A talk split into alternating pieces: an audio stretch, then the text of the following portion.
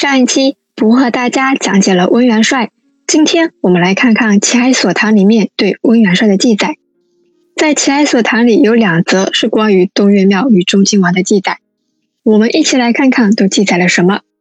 一则是在卷六第二百零六条书的第一百零七页，中靖王复击对。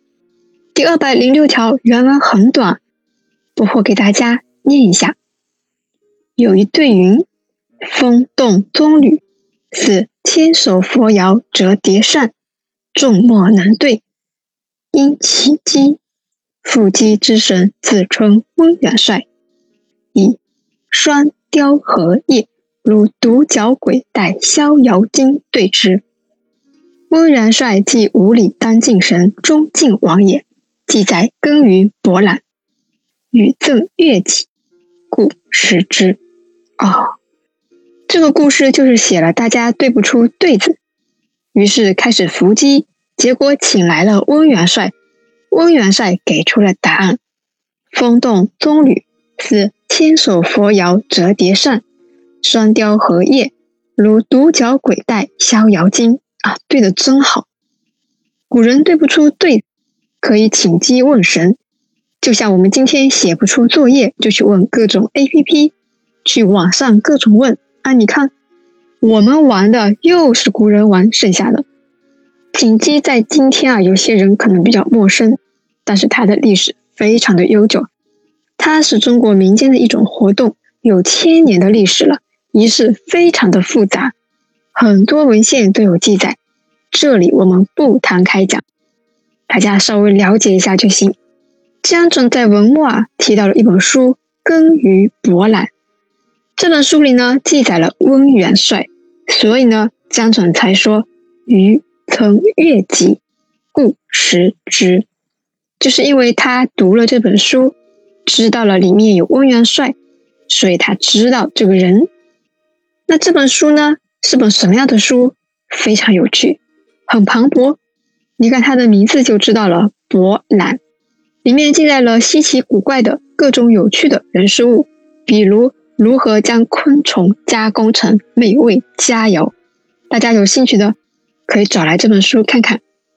古籍的第二则呢，是卷十一第四百三十六条，书的第二百零九页，五乡中晋王。这一则记载啊比较长，但也不是特别长，比第一则要长一点。上一集里不是说了吗？温琼因为没考上，然后就去社会上帮助百姓们了。那第二则所记载的内容，就是他助人为乐的事情。五里当中晋王，平阳白石街人也。临济宿住，有一乡人可与外郡，资府萧然，欲往寄宿一庙，视之，为五乡中晋王也。拜而祝云：某姓与神同乡，岂念穷途，西戎假宿。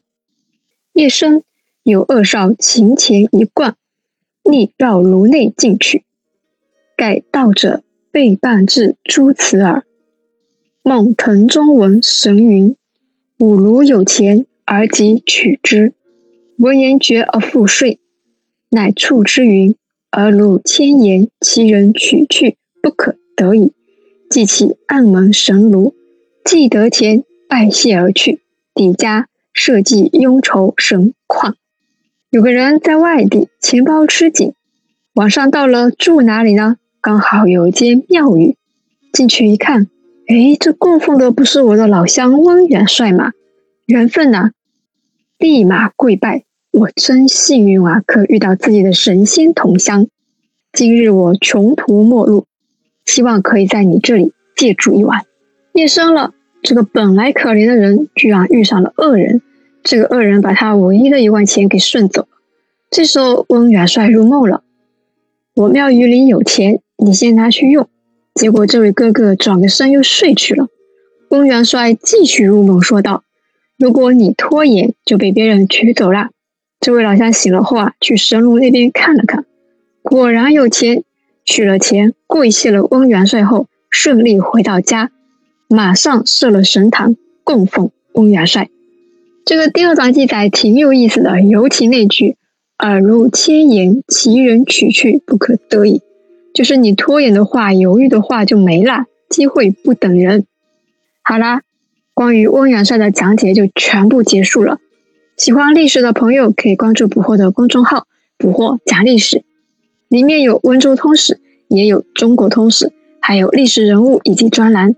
公众号里有书单分享。还有各种经济书画的优质资源分享，现在也已经提供古籍与古画的高清扫描页下载。